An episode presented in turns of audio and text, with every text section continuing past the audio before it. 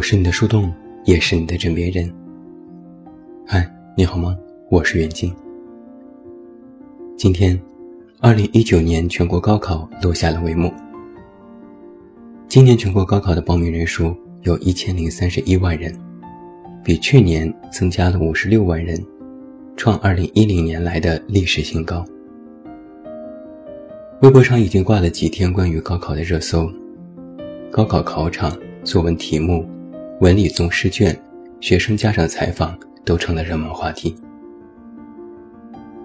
十年寒窗，一朝成败，都在这三天见分晓。我离这高考已经十分遥远了，遥远到我都一时没有想起来我的高考作文题目是什么，甚至连单科的成绩都不太记得了。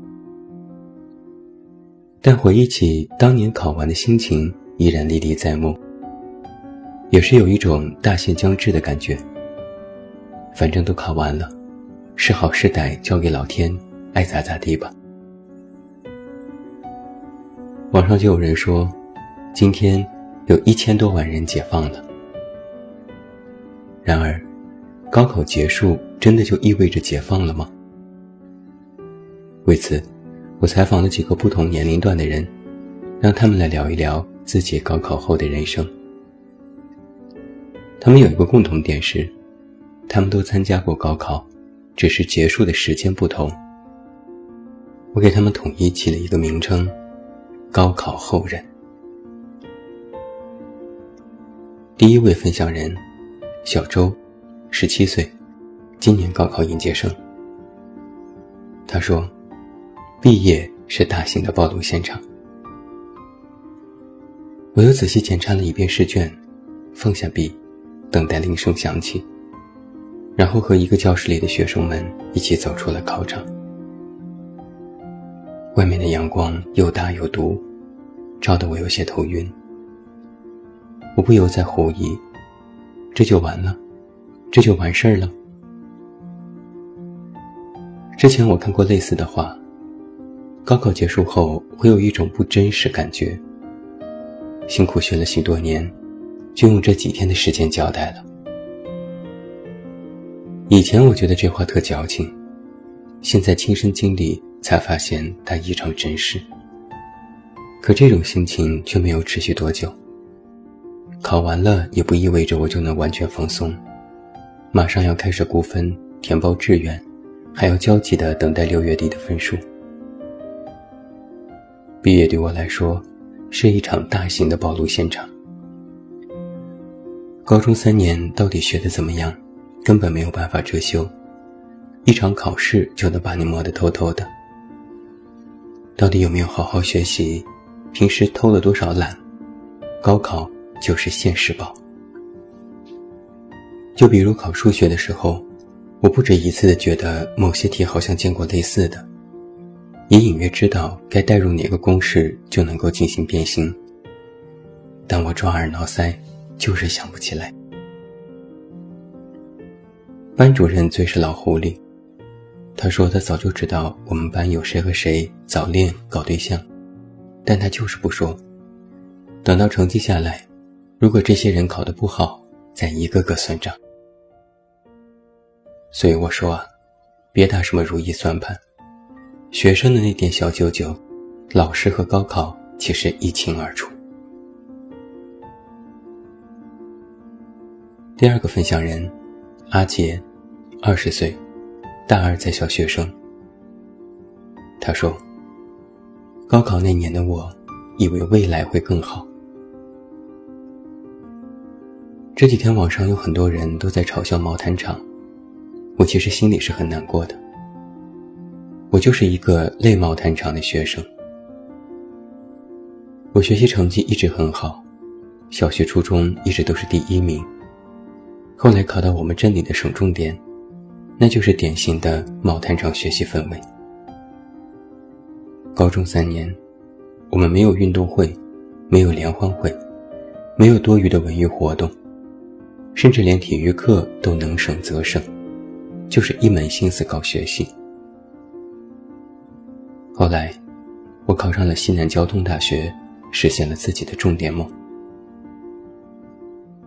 高考放榜后，全家人都哭了，大家都觉得我特别争气，我也觉得自己的未来会更好。大学的生活不算特别愉快，我总感觉自己格格不入。我成绩依然很好，是优秀团干部、入党积极分子。我按照一个学生该有的模样去认真读书，但我总是隐约觉得自己不属于这里。我不喜欢和宿舍的同学去唱歌、去旅行，也不爱消费。我很节约，吃喝都不挥霍。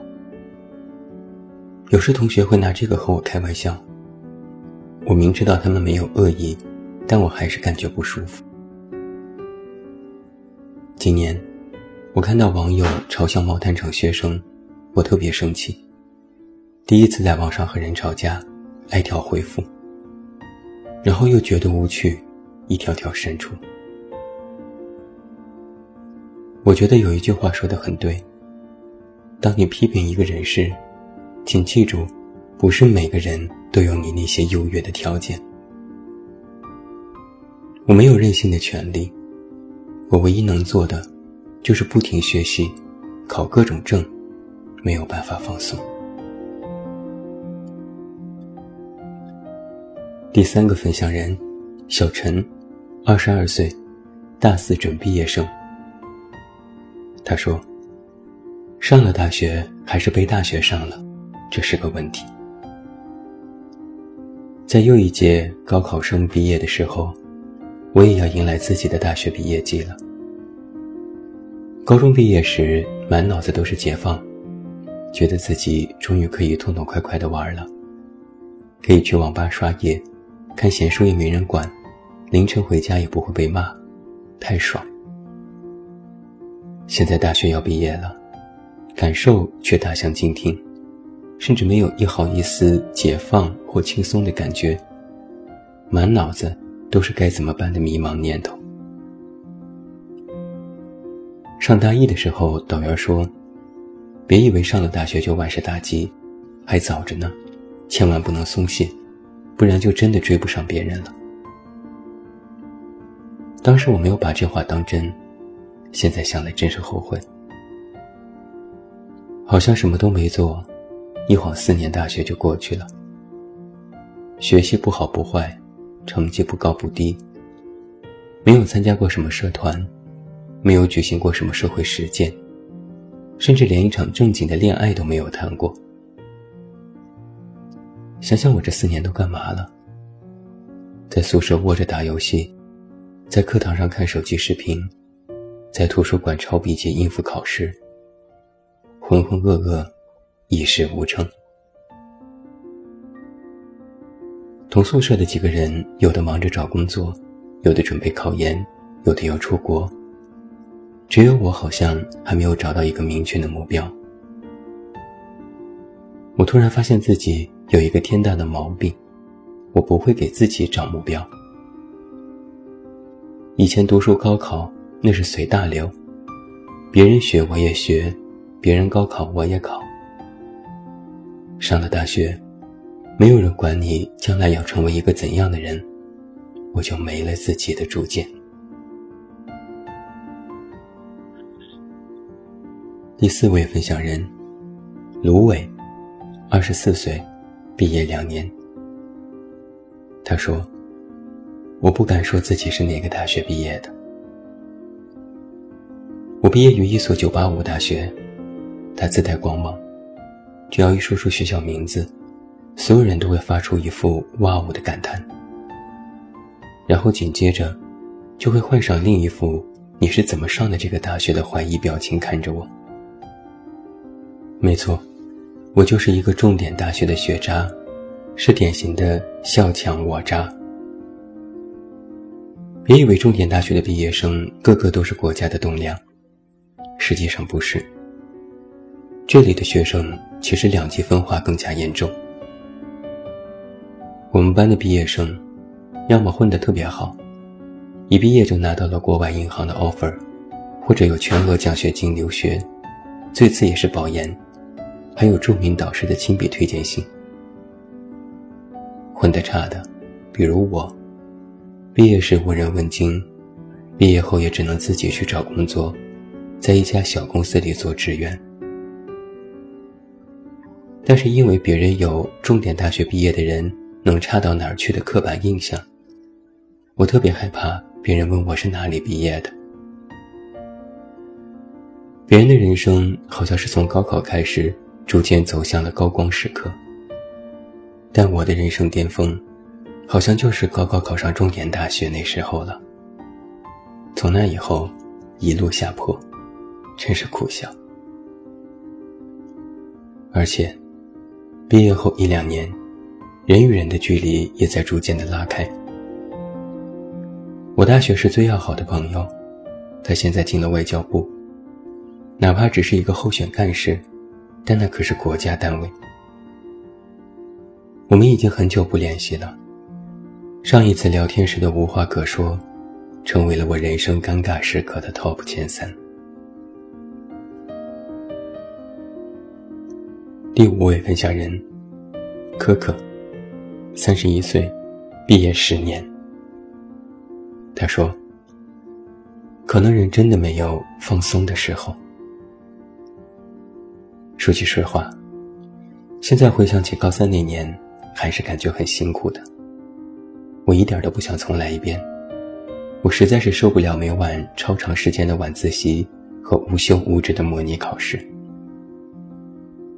其实现在也累，终日为生活奔波，为了家人和孩子有一个更好的未来奋斗努力，一刻都不敢松懈。以前的累可能是身体累。现在更多的是心累。曾经思想还是太单纯，以为高考就是人生最大的难题了，只要度过了这个难关，以后就是一马平川。现在嘲笑当年的幼稚。人生是一关接着一关，你根本想不到，你会在哪一关栽跟头。人们把高考形容为独木桥。千军万马过独木桥，只有胜者为王。但人生里，不仅高考是独木桥，任何处境其实都是独木桥。工作、升职、恋爱、结婚、生子，其实都是一座座桥。而且每座桥的状态都不完全一样。以前你过桥时的经验，可能再过新桥就不受用。所以不能掉以轻心，不然就会掉下去。越是年纪大，会有两点感受：一是觉得桥会越窄，竞争的人有那么多，能够胜出的却是寥寥无几；二是有时费尽心机也得不到头筹，掉下去再重来的机会也越来越少。更让我觉得无比焦虑的是。人生处处是桥，不知该选择哪个。这时我就特别羡慕那些目标单一的人，而我兜兜转转这些年，把很多时间浪费掉了。于是现在我学着只选一座桥，抓紧盯紧，好好过桥。